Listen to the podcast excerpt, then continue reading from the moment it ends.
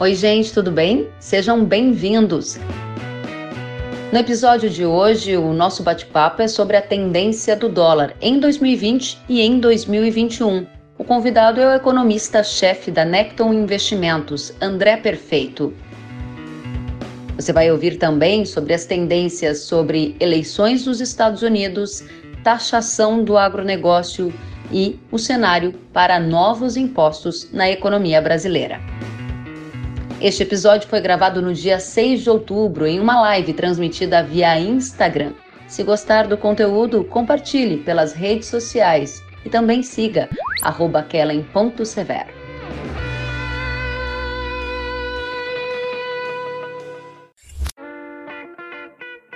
André Perfeito, boa noite, seja bem-vindo. E aí, senhorita? Quero te dizer que já temos gente do Maranhão, Rio Grande do Norte, Rondônia, Paraná, Minas Gerais, Mato Grosso, Rio Grande do Sul, Brasil inteiro conectado aqui conosco para saber o que vem por aqui, hein, André? Kellen, você é sucesso, todo mundo te acompanha. Obrigada, obrigada, mas tem muita gente aqui só para te ouvir, André, e justamente para saber do dólar, né? Você recentemente trouxe uma, uma análise, a gente até conversando isso, em que você dizia que o dólar ao ano a seis reais. Você mantém essa previsão, André?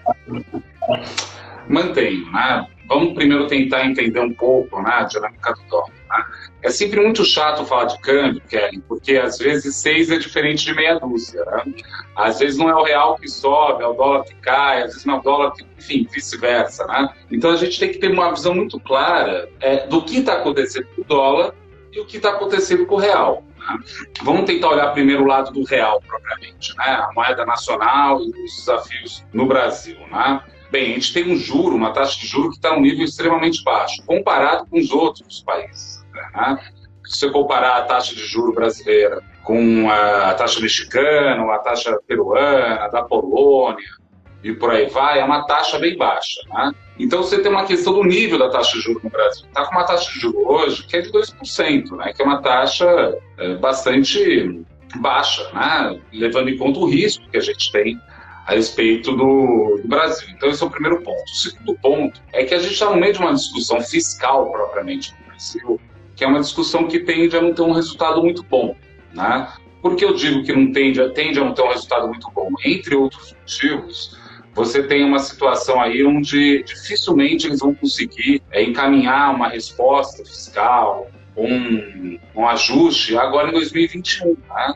A gente tem um conjunto de gastos que estão sendo feitos, estou falando do auxílio emergencial, que não tem como eles tirarem agora, e é uma coisa muito, como posso dizer, foi muito importante, né? Só para ter uma ideia, para quem nos assiste aqui, né, gente, Brasil inteiro, né, para entender o tamanho do auxílio emergencial, a previsão é que é, ao longo de 2020 você tenha injetado via auxílio 350 bilhões mais ou menos. Tá? É, o PIB do Brasil é 7,2 trilhões. Então, 350 bilhões sobre 7,2 trilhões dá uns 4,6% de PIB. Então, Kellen, se não fosse o, essa injeção que eles fizeram, ao invés de a gente estar discutindo o PIB que vai cair menos 5, menos 6, a gente já está discutindo menos 10%.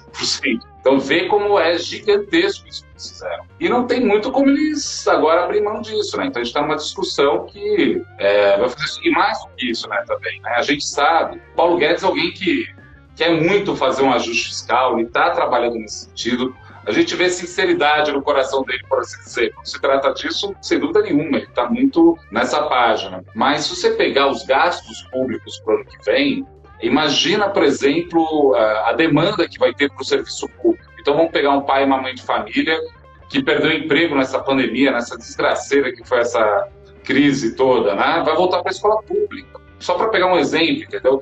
Então você tem pressões de gastos que são muito fortes. Então, isso tudo cria uma percepção sobre o real mais frágil. Né?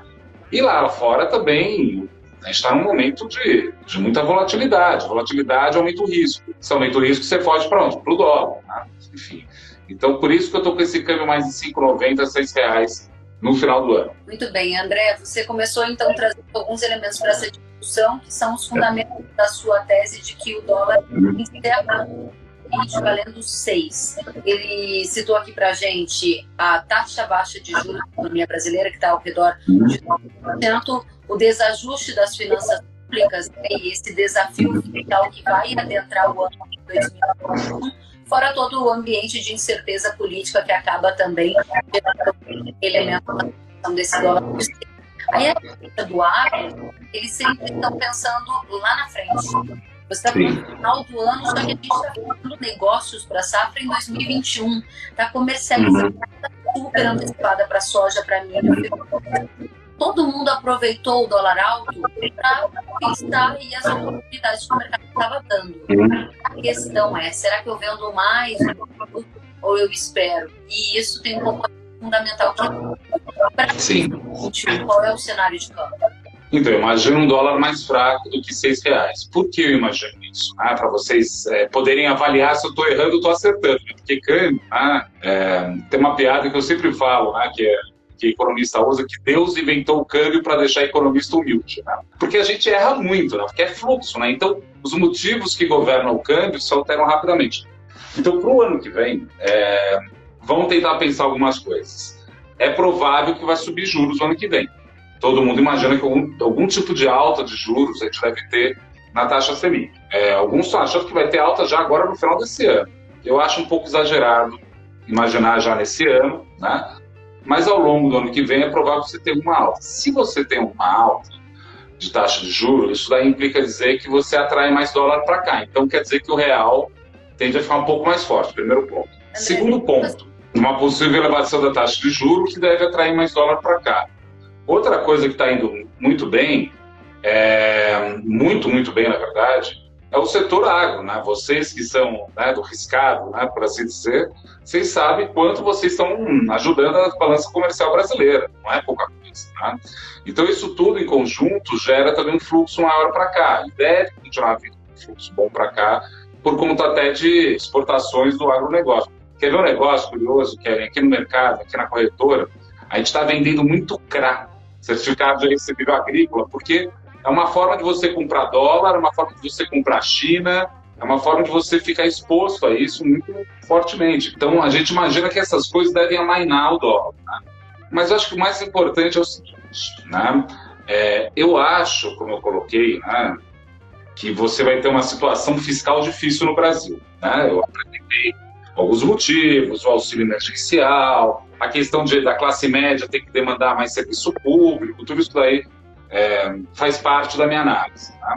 É, mas uma vez passado o pior desse mal-estar, né, acho que volta, entendeu? Acho que o presidente Bolsonaro vai conseguir organizar melhor a discussão. Porque, por enquanto, vamos combinar, tá uma bagunça.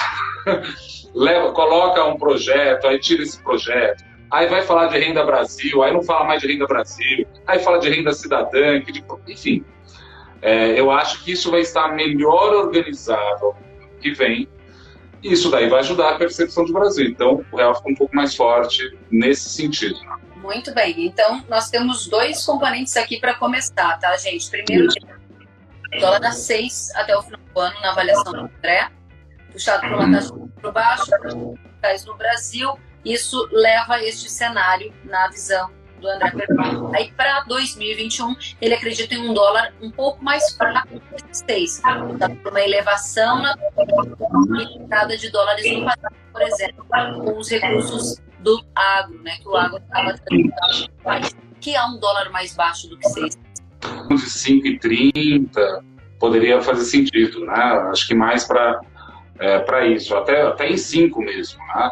É que esses seis reais que eu tenho falado né, é um pouco para marcar é, a minha posição, no sentido que eu estou muito preocupado com a dinâmica fiscal, eu estou muito preocupado com a dinâmica política de curto prazo. Né? É, isso tudo está é, é, me gerando desconforto, por isso que eu falo desses seis reais mesmo. Né? Uma vez normalizado, eu espero que normalize, por exemplo, eu espero que o presidente Bolsonaro consiga pacificar a base dele depois do processo eleitoral talvez ele tenha mais força, né? Isso acaba gerando mais. Então isso tudo me parece que pode ser encaminhado de maneira mais adequada. Dentro desse contexto, André, qual a estimativa do dólar em relação ao real no primeiro trimestre de 2021? Então, do primeiro TRI, qual é a estimativa do dólar em relação a. Ah, tá. O primeiro trimestre de 2021 deve ser um pouco, vai, vai, 6, vai ser então 5,60, 5,50, talvez, né? Por que, por que eu estou marcando tanto no final do ano, 6 reais, né? É, porque a gente vai ter eleição para prefeito, certo? E eu acho que até eleição de prefeitura, eles vão jogar a gente no banho-maria. Vai, você vai ficar todo dia na TV falando, olha, foi aprovado, aí voltou. Aí sei lá quem brigou com sei lá quem, aí voltou. Porque eles vão enrolar a gente, entre aspas, até a eleição. Passou a eleição, vai ficar, pum, não vão conseguir fazer nada. Essa é a minha leitura. Tem economista que acha que não, que eles vão conseguir fazer. Eu acho que não. É, e não é por maldade, tá? Eu não acho que é porque o Paulo Guedes quer ou porque o presidente quer. Não é isso, é porque o desafio é muito grande mesmo. Cara. Eu acho que tem uma, é uma dificuldade você efetivamente conseguir fazer essas coisas. Então, aí dá aquele estresse, o SUS, pum, explode, e aí depois começa a voltar um pouco mais. Vai voltar por quê? Um, o agronegócio está indo bem. Dois, você talvez tenha alguma elevação, perspectiva de elevação de taxa de juros. Tem um negócio que, essa é a projeção de câmbio, tem um risco aí que eu acho que vale a pena vocês ficarem atentos, até para, enfim, tentar ver se o que eu estou falando faz sentido ao longo do tempo ou não. Que é a eleição americana. Por que a eleição americana ganha um peso grande? Né? Talvez a gente vai falar disso com mais detalhe mais para frente, mas é, vamos supor que o Biden ganhe, né? Parece que talvez seja o caso mesmo. Né? Num primeiro momento vai ser ruim, mas o Biden tem, tende a negociar melhor com a China, certo? Sem negociar melhor com a China, quer dizer que a atividade para emergente melhora, né? Preço de commodity tende, tende a ficar mais para cima. Se preço de commodities tende a ficar mais para cima, a gente vai ter mais receita, vai entrar mais dólar aqui, né? E isso daí ajuda a gente a fazer o real ficar mais forte. Então, eu estou curioso, se o Biden ganhar, talvez no primeiro momento ele se assuste, né? Não é o Trump, tá diferente, mas né, você tem aí uma situação onde talvez acabe ajudando a gente mais para frente. Muito bom. André, o pessoal estava reclamando do meu áudio na, sua, na hora que eu pergunto para você. Vamos ver se agora melhorou. E aí você entrou no tema que eu gostaria que a gente entrasse mesmo, né? Saímos da esfera Brasil e fomos para a esfera Estados Unidos. Eu tenho visto que uhum. a Necton Investimentos tem acompanhado mais o tema eleição. Você acabou de, em linha com outros jornalistas ou a própria imprensa que está dizendo que o Biden está na frente, reforçar que é o que parece, dado as que nós temos. Como que você está avaliando o cenário da eleição dos Estados Unidos, dado que há quatro anos atrás todas as pesquisas também mostravam a Hillary ganhando e quem ganhou foi o Trump. Como que está sendo esse é. estudo para você? A gente tem, é, tem feito um acompanhamento das pesquisas, né? É, e as pesquisas têm indicado sim uma vitória do Biden. Mas sabe o que eu tenho olhado muito, Kevin? Eu olho muito site de aposta. Por que eu olho o site de aposta? Porque a gente colocando dinheiro para valer numa posição ou outra. Né? E as posições a respeito do Biden em vários sites de aposta têm mostrado uma vitória do Biden. Tá? Então, é, parece que é isso. Mas mais do que isso, né? o presidente Trump ele tem sido muito, é, assim, muito é, castigado por conta da dinâmica política nos Estados Unidos. A gente, talvez no Brasil, não tenha essa noção exata, mas movimentos como Black Lives Matter, né? toda a questão racial nos Estados Unidos é um tema explosivo nos Estados Unidos. Explosivo. E ele quis bater muito de frente né, contra esse movimento. Isso daí já foi bem difícil para ele. E até a questão da reação à pandemia, é, não economicamente, economicamente até está indo bem, né? É, é até está, enfim, indo melhor aqui a situação é, da economia norte-americana. Mas é, ele ter negado, ter falado desse jeito era um negócio que ficou estranho nos Estados Unidos. Né? É, então, só, só uma nota de rodapé, estou vendo uma pergunta aqui do Felipe Alonso, desculpa me intrometer, que está aqui na minha cara, aqui falando, se negocia com a China, a commodity cai e não sobe. É, não é só a China, tá? Estou falando do movimento emergente como um todo, tende a deixar mais pressionado é, preço, sim, a gente tem visto isso. Mas a respeito da eleição americana é isso, cara. É, parece que é, o Trump, ele, ele ainda é um candidato forte, diga-se passagem. Eu não estou querendo dizer que está fraco, nem nada disso. Mas, e, mas de, desde o debate, né, o debate foi um debate difícil, né, esse debate que a gente viu semana passada, né?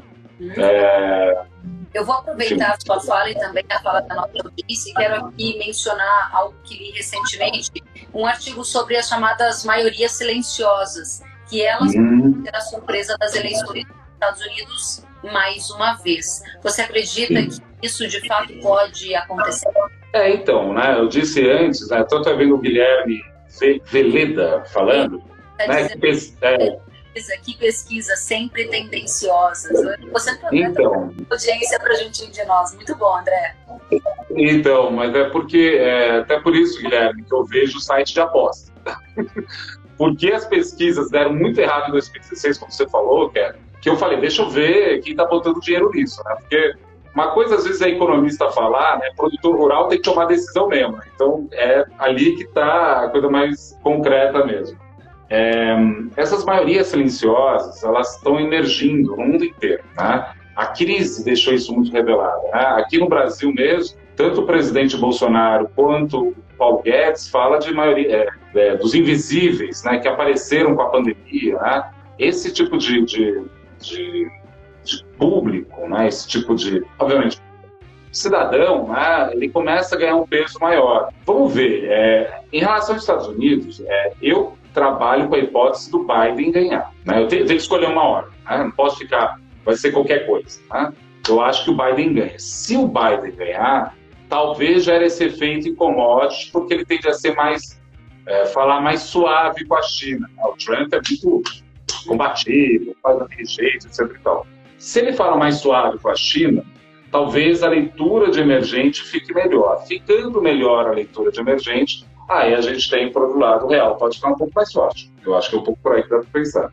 Interessante. Aí, esse ponto que você traz, André, sobre uma eventual vitória do Biden nas eleições dos Estados Unidos no mercado de commodities, naturalmente a gente teria enfraquecimento da guerra comercial. Guerra comercial já favorecendo o negócio do Brasil, como o principal fornecedor, por exemplo, da soja para a China, né? então uhum. teria ter uma mudança no cenário. E em relação ao câmbio e ao juros dos Estados Unidos, o que você vê com a vitória do Biden?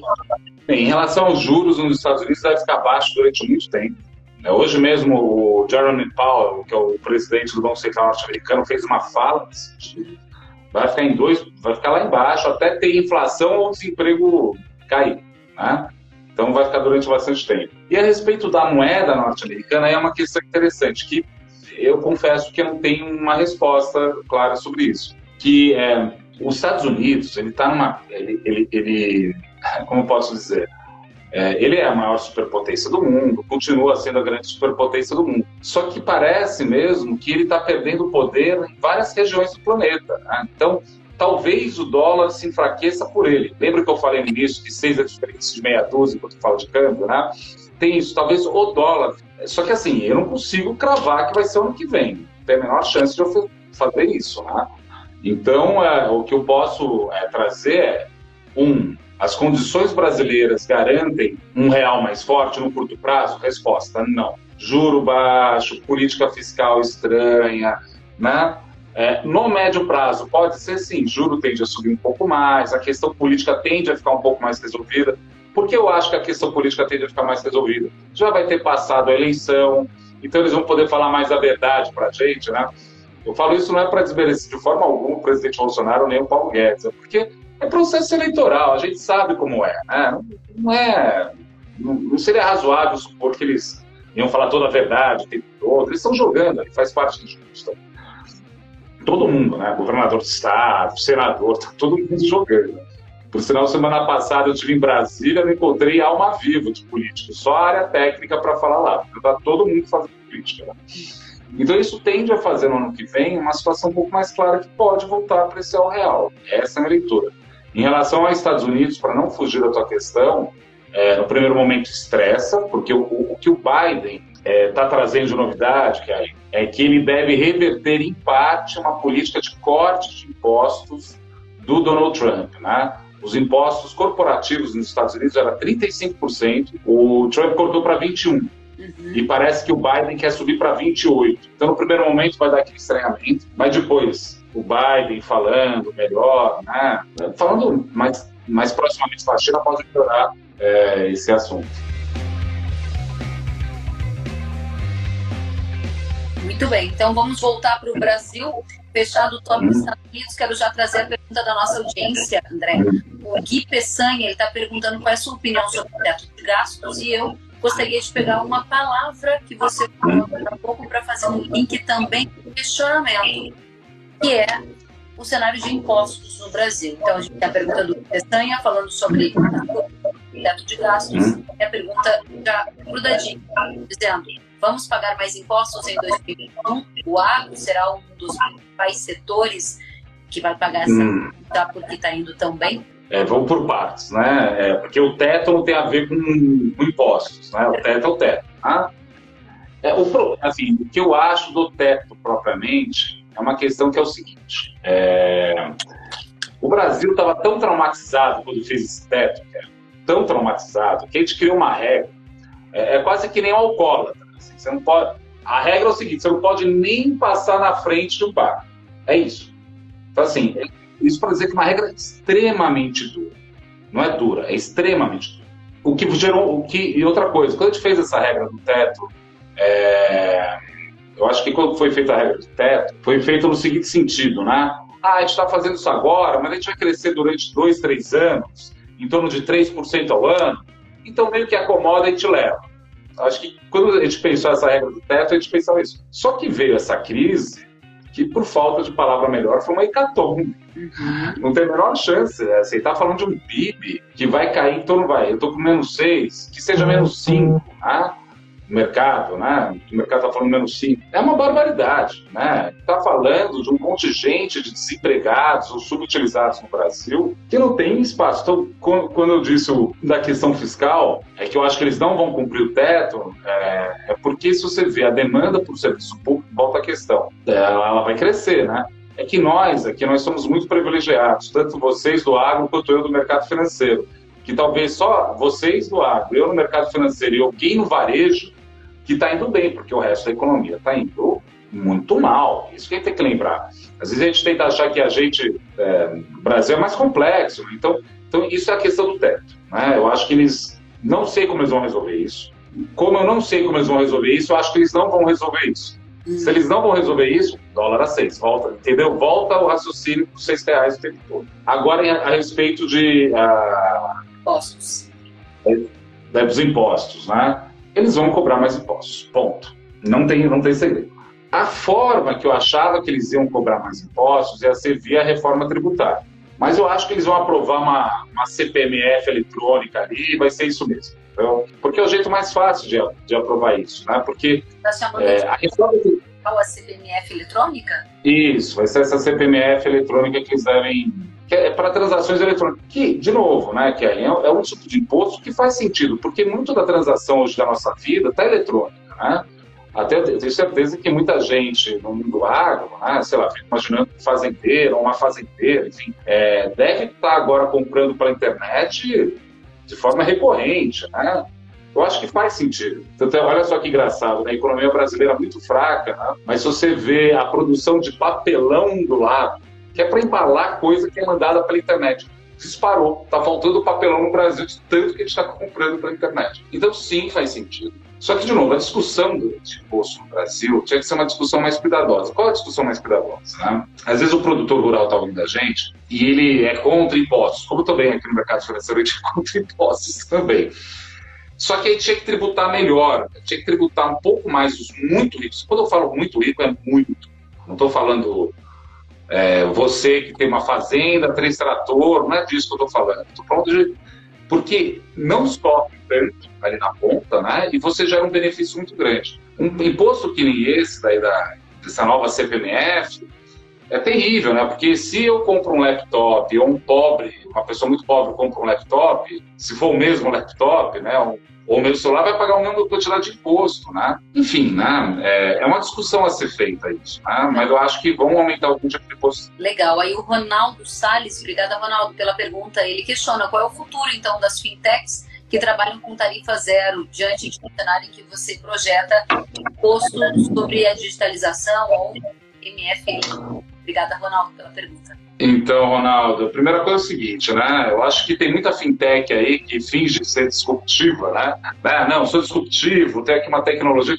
e no fundo só ganha dinheiro porque o spread bancário no Brasil é gigantesco. Né? Então, às vezes, não ganha dinheiro é, com, com o produto mesmo, é porque o spread de juros é tão grande, tão grande, tão grande, que dá dinheiro. Mas quando a gente pensa em fintech, eu esqueci o nome do, dele que perguntou, acho, é, Ronaldo.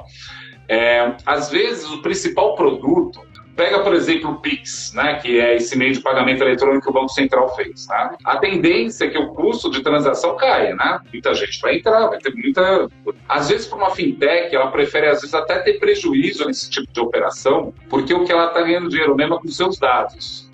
Né? Tipo, ah, então quer dizer que a Kelly gasta X reais por mês em material de beleza. Ah, quer dizer que o André gasta X reais de X reais em restaurante. De repente, isso daí é mais importante para eles do que lucrar com a operação efetivamente. Então, é, o mundo das fintechs é um mundo bem diferente. A gente acha que é, entende o que eles estão pensando, mas às vezes o jogo é outro, entendeu? O jogo não é exatamente ganhar dinheiro com aquilo.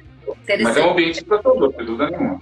Interessante esse é, análise que você traz também nesse sentido, né, de tributação, é um tema super relevante, nós estamos muito atentos a isso, especialmente no agropecuário, e você indicou, então, que na avaliação que faz, a CBF teria uma tendência. Desonerações, fim de benefícios fiscais. Hum. Você enxerga no prazo ou ainda não? Não, eu acho que seria. Sabe por que eu não acho que teria isso? Porque essa é uma discussão muito sofisticada para ser feita num ano que a gente está no meio de uma crise econômica e a briga eleitoral começou, né? Porque para você discutir desoneração, é uma discussão que você envolve a sociedade como um todo. E a sociedade não está envolvida, né?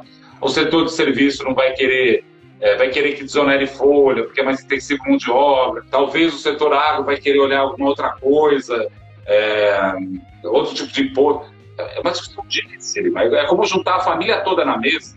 É, é juntar a família toda na mesa para discutir. É muito difícil. Não acho que sai nada agora esse ano, não. Legal, vamos para a pergunta do Daniel Monteiro. Ele diz, André, no cenário com o dólar aumentado a 6, qual será o impacto inflacionário disso? Obrigada, Daniel Monteiro. É. Então, Daniel, uma boa pergunta, né? É, a gente já tem visto uma parte desse impacto, né, é, Daniel? Se você pegar o real, o real é a moeda que mais sofreu do mundo emergente. Eu não vi hoje como foi, né, mas é, semana passada eu tinha visto o ranking das moedas, em 2020, né? O Brasil só ganhava da moeda da Zâmbia. É, é, é isso que está falando de desvalorização. A gente só ganhou da moeda da Zâmbia. Nada contra a Zâmbia, não sei se tem alguém aqui da Zâmbia, não estou falando mal de ninguém, não, mas é uma, é uma situação bastante peculiar. Sabe onde a gente está vendo isso e pode bater na inflação nossa? Tem batido muito nos IGPs, né? Vocês devem ter visto os IGPM subindo muito fortemente, tá? É, por quê? Porque o IGPM tem uma parcela que é o IPA, que é preço atacado, que tem a ver justamente com o produto agro, né? ou seja, é, os bens agrícolas são tradables, ou seja, se tiver em dólar mais interessante lá fora, vem lá fora. Né? Não tem nada errado nisso, é assim que funciona, é esse que é o jogo mesmo. Só que isso tem impactado os IGPMs. Na hora que impacta o IGPM, por exemplo, a projeção mediana do mercado para o IGPM no final de 2020, se você pegar um relatório Focus, está em 16%. O problema é que GPM reajusta aluguel, né, o teu, o meu, de todo mundo. Então, assim, você mora numa cidade, sei lá, em Goiânia, de repente vai subir o preço do teu aluguel, não tem nada a ver com Goiânia, tem a ver com dólar. Entendeu? E tem outra coisa também, o GPM reajusta muito o contrato, né? Contrato, às vezes, de, de escola, com outros contratos. Então, a inflação pode vazar por ali, entendeu? Eu estou preocupado, eu tô preocupado não, Sabe por que eu não estou tão preocupado? Desculpa interromper, eu sei que você ia colocar, mas eu só não estou preocupado porque a economia está tão fraca ainda é, que não passa tanto, né? E por isso que eu brinco, às vezes é uma brincadeira sem graça, né? Que a boa notícia é que está ruim, né? Porque o fato da economia estar tá fraca é que não deixa a inflação subir tanto. É, o Daniel Monteiro, obrigado Daniel pela pergunta, ele justamente comentou a sua questão dizendo, era justamente o cenário que ele perguntava e disse, o Brasil é altamente indexado a dólar dessa premissa uhum. é que deriva a minha pergunta. Obrigada, Daniel. Bastante pertinente. Pertinente também uhum. a gente de inflação. É, Caio, a gente desmistificar, talvez se essa for a sua visão, algumas notícias que chamavam a atenção para a inflação do alimento, levando em consideração o De fato, a gente viu o arroz subir, o óleo de subir, subir, a Trave subir. Agora, não um potencial tremendo para gerar uma inflação que não seja benigna no país, olhando para o IPCA, ou não? Você discorda? É bem, sexta-feira vamos ter IPCA, né? Então vamos ficar aí atentos a isso, né? Mas o quer falar é, a respeito dessa transmissão do grupo alimentação, a gente já viu algumas altas, né? E o problema, eu confesso que às vezes eu estou tentando entender se é só câmbio isso. Sabe por que eu pergunto se é só câmbio isso? Porque alimentos é uma questão muito sensível para a parcela mais humilde, mais favorecida, mais pobre, né? E aconteceu um negócio incrível durante esse. É, por conta do auxílio emergencial, muitas delas viram ainda subir do dia para a noite. Então pode ter um choque de demanda também, né? Então, é, eu acho que não bate tanto no IPCA, estou com 2,4% de IPCA esse ano, que é uma inflação baixa. Para o ano que vem está em torno de 3% também, não, tá, não é que isso. Não é que eu estou vendo um risco inflacionário muito alto. Mas tem, tem isso, né? Eu acho que é. A gente tem que ficar atento, né, Kelly? Porque a gente está num momento difícil, né? O que é difícil, de novo, né? É, para onde o mercado vai correr, né? Eu fico imaginando, se eu fosse produtor rural, eu não sou, eu fico no mercado financeiro, outra coisa. Mas imagina você chega num momento onde o produtor não sabe se planta milho, soja, todas as coisas são ruins, entendeu? A gente não está vendo para onde escapar, né?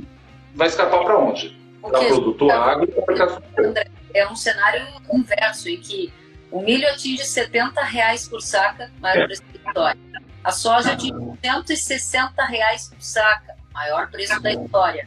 O milho, ou melhor, o litro do leite vale R$ 2,13 na média Brasil, maior preço da história. A arroz era R$ reais por saca, maior preço da história. Hoje, é colheita do trigo acontecendo no Brasil, maior preço da história, 72 reais por saca. Isso quer dizer que está todo mundo ganhando muito dinheiro? Não uhum. que o preço do custo também aumenta, mas é claro que o dólar tem mais né, no, no. É. preocupação com a tributação e a taxação que nós conversávamos há Mas, olha, eu vou, eu vou falar, semana passada eu estive em Brasília e fui conversar no Ministério da Agricultura. O Ministério da Agricultura em Brasília é um oásis. Não, não, não querendo falar mal dos outros ministérios, mas assim, você, você vê que você tem uma administração bastante atenta lá, né? bastante cuidadosa então, risco de tributação específica do agro não me parece. A Teresa Cristina é uma, enfim, uma pessoa muito, muito atenta, né? ela e a equipe dela. Então, não me parece que vai ser especificamente no agro. Bacana, André. Quero então encaminhar aqui para o nosso fechamento. A gente passou por dólar, eleição dos Estados Unidos, cenário fiscal no Brasil, previsão de PIB, de taxação, qual imposto Fizemos realmente um grande apanhado do cenário econômico e você respondeu a pergunta que está aqui no nosso comentário. O dólar sobe ou desce, André? Essa é a pergunta chave. É, eu acho que sobe no curto prazo, vai para seis. Mas é que tá. É, eu acho que vai para seis. Eu não quero fugir da resposta, não. Mas tenha em mente que, assim, o, o, o racional, o que eu estou falando, que tem que ir se confirmando. Tá? Mantido isso tudo, acho que vai para seis. Uma vez chegado nesse patamar, pode cair é, na medida que você tiver melhora do quadro político, melhora do quadro é, dos juros, por exemplo, aí acaba tendo isso. Muito legal. E a audiência não quer que você embora, não. O Newton pergunta perto. Pô, André, André Villani, dólar a 7. Que é isso? Calma lá, rapaz. É assim, não. É exatamente a pergunta que a gente recebeu do André, querendo saber se o dólar vai a 7. O Newton perguntando se perto da eleição americana o dólar cai. Então, eu acho que assim, do dólar né, nos Estados Unidos, essa questão, é, eu acho que tem uma coisa que é do Biden, né? No primeiro momento dá uma estressada, de novo, estou trabalhando com a hipótese que o Biden vai ganhar. Até gente aqui da sua audiência que diz que pesquisa não vale muito a pena. Concordo, tanto concordo que estou vendo aposta, a gente está colocando dinheiro nas coisas mesmo para falar ali. Eu tenho que decidir uma coisa, decidir que o Biden vai ganhar. Posso estar errado nisso. Se o Trump ganhar, pode até, enfim, até o real ficar um pouco mais forte no curto prazo. Mas também. Mas uma coisa importante, só para. Eu sei que a gente está encaminhando para o final, mas eu queria é, falar, no caso dos Estados Unidos, do Biden ganhar. É, a gente tem visto hoje no mercado financeiro um esforço muito grande no que a gente chama de ESG. ESG quer dizer Environmental, Social and Governance, que é, são critérios para avaliar as empresas, levando em conta as questões ambientais, sociais de governança. E se o Biden ganhar, ele vai dar muita força para essas coisas de energia limpa, né, de impacto zero. Então, eu acho que é uma provocação boa para o produtor rural aqui no Brasil, é, de, de se informar dessas tecnologias limpas. Né? É, eu tenho certeza que o grosso do, do agronegócio é extremamente consciente, não é? Eu acho que existe uma contribuição muito grande, e não é nem só por bondade, não, tá? É, assim, vai ganhar dinheiro quem fizer isso, quem tiver um produto bem certificado, quem tiver um produto bem, é, bem plantado, bem colhido, isso gera valor. No mercado financeiro já está gerando muito, muito muito valor isso. Assim, a gente vai atrás de empresas que têm critérios altos de ESG, por exemplo. Né? Só para dizer disso rapidamente, esses dias você teve aquela polêmica toda com a Magazine Luiza, que foi fazer o processo de treininho só para negros. Isso aí, no final, é só para melhorar os critérios de ESG, porque é uma coisa que investidor estrangeiro olha, não é só consciência, entendeu? Tem essa questão prática também. É, a gente está acompanhando todas essas discussões de perto, inclusive o Brasil foi citado né, pelo candidato à presidência dos Estados Unidos, o Biden, dizendo que ele teria que ter um cuidado, que países como o Brasil teriam cuidado da Amazônia, sob pena de ter algum tipo de prejuízo, ou seja, num tom de ameaça, que na sequência o próprio presidente do Brasil disse que o Brasil é soberano, a do Brasil, e que esse é tema doméstico. A gente vai continuar é, o debate, André. André, eu quero agradecer, abrir um espaço para alguma palavra que você ainda quer deixar para a nossa audiência, dizer que foi muito rica essa conversa. Ah, obrigado, Karen. Estou precisando visitar vocês lá na TV de novo, em um momento. É, bem, é, eu queria dizer que é, a gente está num momento difícil, né? É, é, o mundo está, não só o Brasil, o mundo como um todo está num momento bastante delicado. Essa pandemia expôs várias fraturas, por assim dizer, eu fico entusiasmado com o Brasil porque a gente está mais maduro do que a gente era. Apesar dos pesares, né? a gente olha, puxa, de novo esse negócio, de novo essa crise. Mas eu, eu vejo as instituições melhorando, as pessoas, os mercados estão melhores e por aí vai. A respeito dos Estados Unidos, né? É, e o Brasil, o presidente é, Bolsonaro, nitidamente, ele tem uma preferência ali. Não preciso daí entrar no mérito, ele fala disso exatamente. Mas a gente não tem que ter medo do, nem se o Biden ganhar, nem se o Trump ganhar, porque eu acho que também o Itamaraty, é, o corpo diplomático, e principalmente, insisto, que é o nosso Ministério da Agricultura, eu estou muito fã deles. E olha que eu sou do mercado financeiro, nem devia estar muito, nem devia estar muito próximo, mas o que eu vejo, eu vejo, eles são muito. Eu acho que eles, eles azeitam, eles contornam a bola, por assim dizer.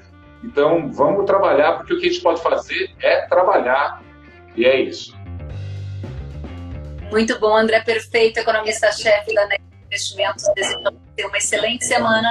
Muito obrigada. O nosso conteúdo vai ficar no feed do Instagram e é um podcast para ouvir de novo, tomar nota e aproveitar ainda mais o que você trouxe para a gente. Uma boa noite e até a próxima, André. Muitíssimo obrigado pelo convite e abraço a todos aí. Boa noite. Tchau, tchau. Obrigada, obrigada ao André. Despeço do André e agradeço a vocês mais uma vez pela companhia. Que satisfação passar esse tempo com todos. Espero que estejam bem, se cuidem. Newton está dizendo parabéns pela live, muito obrigada. Cleiton está dizendo parabéns, André e Kellen, ótima live. E a Fazenda Trabalhado está dizendo também parabéns pela live. Flávio Dutra elogiando o, a análise, elogiando a live. Eu estou agradecendo a Elisa também que está aplaudindo aqui. Que bom, é para vocês que o conteúdo é feito e fico muito satisfeita de saber que gostaram. Se cuidem, fiquem bem. Até a próxima.